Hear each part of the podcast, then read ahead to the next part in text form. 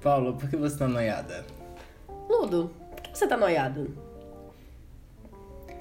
Eu tô noiado por emprego, por grana, por falta de tempo, por cobranças que eu me faço.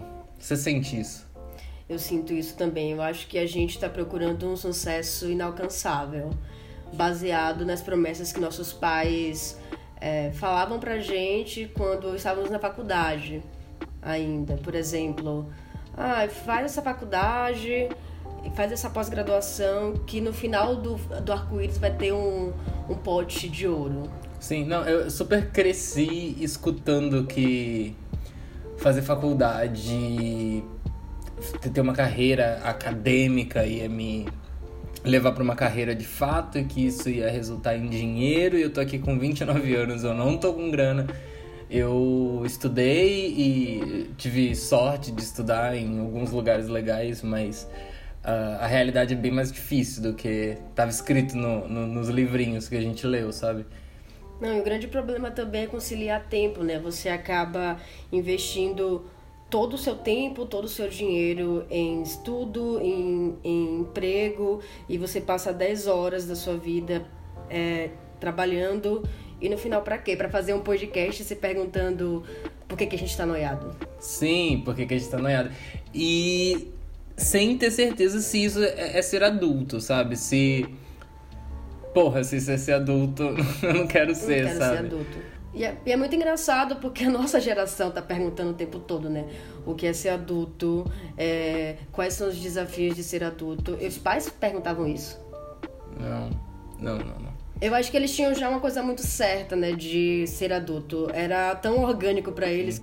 E se você que tá ouvindo nasceu entre 89 e 96, muito provavelmente se pergunta isso diariamente, se você tá fazendo certo, se as coisas estão andando como deveriam andar e se o, o roteiro tá sendo cumprido, mas e isso leva a gente para uma estabilidade emocional tão grande, que é o que, é que eu tô fazendo com a minha vida. E a insônia, crise de ansiedade, é se perguntar basicamente todos os dias se o que você está fazendo vai render, se o que você está fazendo é importante para alguém, ou se você só está cumprindo um protocolo que, que meio que estipularam ao mesmo tempo que os resultados que você precisa ou que você acha que precisa não estão vindo, né? Isso é suficiente? O que eu preciso fazer mais? O que o que eu posso fazer para melhorar? Mas melhorar o quê? Melhorar o quê? E, aí, e depois disso você se pergunta: eu tô cuidando de mim? Eu tô cuidando da minha saúde? Não sei. Isso quando rola grana, né? Porque a gente tem passado por um período meio osso, assim, de empregos que te fazem trabalhar como CLT, mas são PJs, então te cobram né, coisas para além do que você deveria. E isso também te causa um transtorno, porque você não vai ter aposentadoria, você precisa se considerar uma empresa com, sei lá, 26 anos você é uma empresa? Eu acho, eu acho muito louco porque essa, esse questionamento, assim, do que é ser adulto, que eu quero da minha vida, eu achava que era uma, uma, algo isolado que eu falava para minha analista, né, em quatro paredes. Mas quando você vai para uma mesa de bar e você começa a conversar com seus amigos de diferentes áreas, de idades diferentes, 25, 26, 27 anos, tá todo mundo no mesmo barco, assim, e é um barco que tá quase afundando, né? Não querendo ser pessimista. Para nossa geração, para as pessoas que dividem essa mesa do barco, a gente é, é, é um pouco angustiante não, não se ver repetindo os passos dos nossos pais, mas ao mesmo tempo tendo que decidir qual é o próximo passo, assim, sabe? E, e é muito mais fácil quando você sobe uma trilha que tá abertinha, não tem mato na frente, você sabe para onde ir, do que quando você tá com a faca na mão tendo que abrir a floresta, né, para chegar em algum lugar. E eu acho que boa parte da nossa galera tá com a faca na mão agora. Só que sofrendo um monte de picada de inseto, né? É, sem repelente, né? E ainda alérgico. É, deitado no chão, Deitado chorando. no chão. Aí você começa a criar várias cenas nesse momento. Então, é importante a gente se perguntar o que a gente quer, até não saber a resposta também é, é, é válido, mas e as soluções? O que, que a gente tem feito para poder mudar esse quadro? O que, que você tem feito, Ludo? Não, não sei, terapia? é importante. É muito terapia. importante. Eu, eu tenho tentado não me sentir culpado pela pelas minhas escolhas, sabe? Uhum. Por mais que elas não, não sejam grandes ou, ou representem grandes passos no, no, no, no, roteiro que a gente tem dos nossos pais, do que foi feito, do que tem que ser feito. Mas eu tenho aprendido a respeitar as coisas que eu escolhi para mim, sabe? A minha rotina, as coisas que eu gosto de fazer, como eu gasto meu dinheiro, quais contas eu escolho pagar e quais eu não escolho pagar. Uh, enfim, é, é, eu acho que é importante não. Eu acho que, eu acho que é importante né? a gente não necessariamente seguir os passos dos nossos pais. É, é válido a mudança. É importante, né, essa, esse, esse movimento. E a gente não deveria realmente não se sentir culpado por isso. Inclusive, eu é, meu sonho era ser uma grande jornalista de, de guerra, de investigação e eu me mudei para São Paulo e eu só trabalho agora com marketing digital. E na época que eu queria ser essa jornalista de guerra, eu li um livro chamado Sobre Jasmins, Bombas e Faraós, da Carolina Montenegro. E ela fala um pouco dessa mudança dela também. Ela era uma jornalista da Folha de São Paulo e ela queria falar sobre assuntos que dentro da, do, do, veículo não, não, não funcionava, não tinha espaço.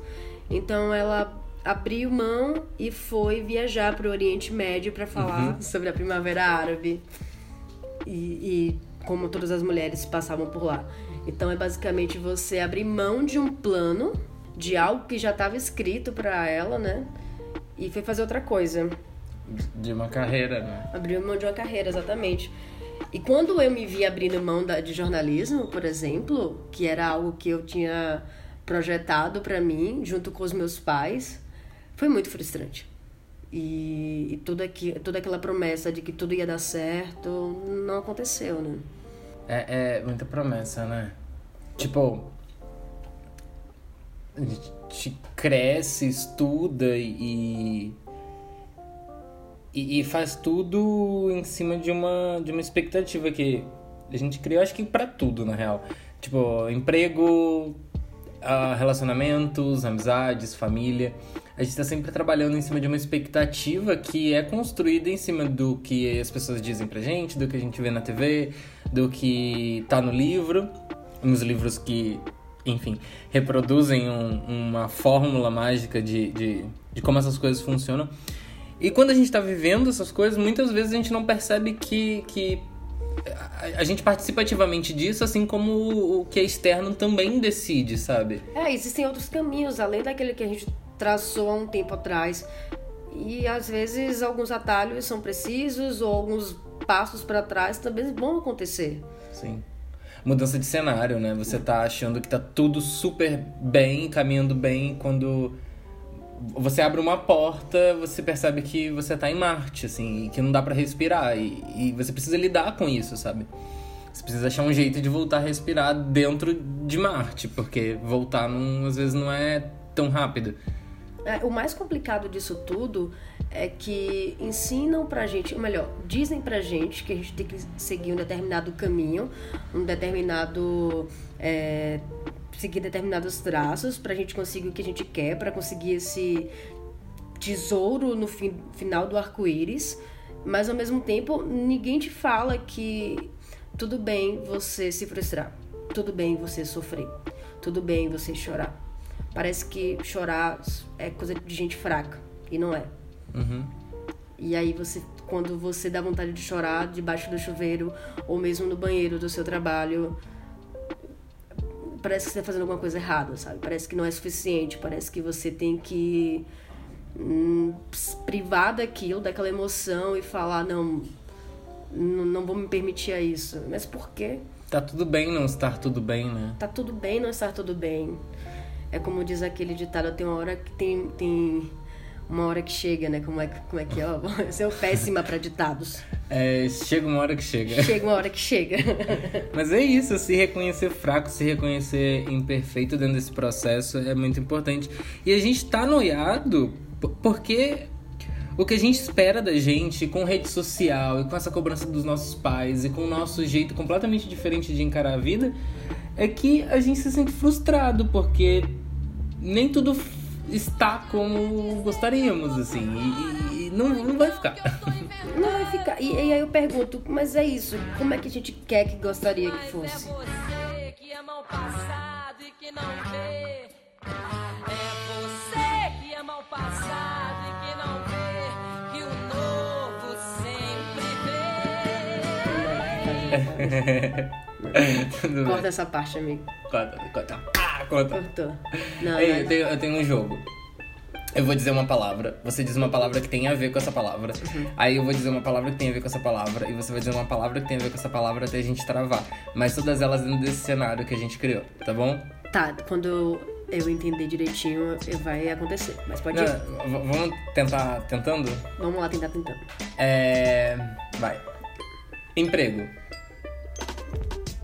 Boletos. Ansiedade. Terapia. Cara. Não, brincadeira.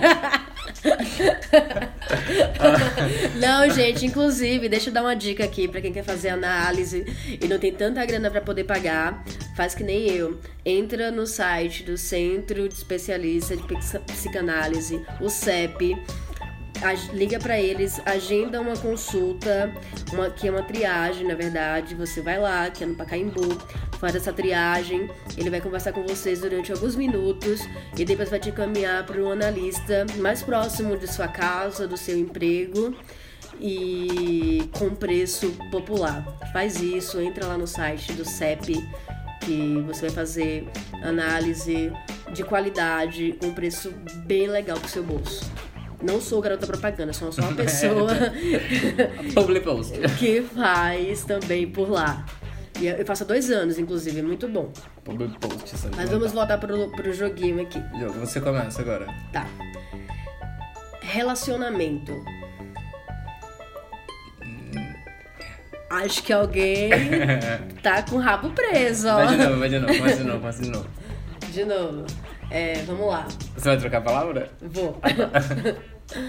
É, cigarro. Vício. Café. Vício. Coca-Cola. Vício. Não, Coca-Cola não gosto. É... Então, vai. Vício, você falou café. Aham. Ahn, manhã.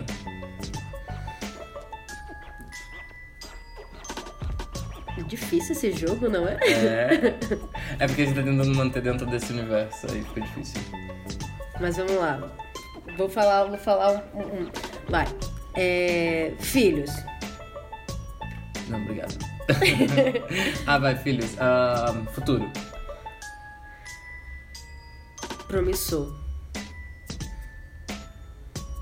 Ai, medo. Ah, não, mas eu tinha que ser em cima do, do professor e não do futuro. Tá A futuro. nossa, a nossa, a nossa, o nosso subconsciente tá tão pessimista que a gente fala promissor e ele responde medo. a gente precisa parar com essas travas também, né? Sim. Tá, vamos de novo. Ahn, rotina. Chato. Ah, eu tenho que falar sobre chato? Amiga, vamos, vamos evitar adjetivos? Tá, vai, vai fala rotina. Substantivos, é. Vai, vai lá. é melhor. Ahn, eu, tô- olhando ali, eu vi uma aveia. Eu ia falar aveia. É uma granola. Frutas. cachorro. Então é cachorro. Esse é o podcast da Bela Gil. é, tá. Ahn, Felicidade. ahn, paz. Viagens. Dinheiros. Queria. Ai, bom. Chega de tanta bobagem, de tanta besteira. Não fiquem noiados. Tem mais gente passando pelo que vocês estão passando. A gente está passando por muitas coisas que outras pessoas estão passando. E é sempre muito importante compartilhar com as pessoas que você gosta os seus medos, as suas alegrias, os seus receios, as suas crises, entender o que está se passando dentro de você, porque daí você começa a entender um pouco o outro também. Acho que uma coisa importante que é, é que eu faço e que eu aconselho é fique perto de quem você gosta. Fique perto do que te faz bem. Por mais que seja uma pessoa que você conhece há muito tempo, mas que não te faz bem, que é tóxico para você, cai fora dessa. Te fazer bem é o seu principal é a sua, é a sua principal movimentação, é o que você tem que fazer. Meu grande medo. Ah, cair de moto, se ralar? Bom, é um bom medo esse. Aliás, muito justo, muito apropriado. Faz favor, hein? Cuidado. Se você ouviu até aqui, muito obrigada. Esse é o nosso podcast de número 1. Um. O podcast fica disponível todo domingo à noite no SoundCloud e a gente ainda não sabe em quais plataformas. Mas a gente tá no Instagram com arroba Podcast CNP. Essa é a Paula. Esse é o Ludo. E, a, gente, não sabe o que tá fazendo. E você? Não quero lhe falar, meu grande amor.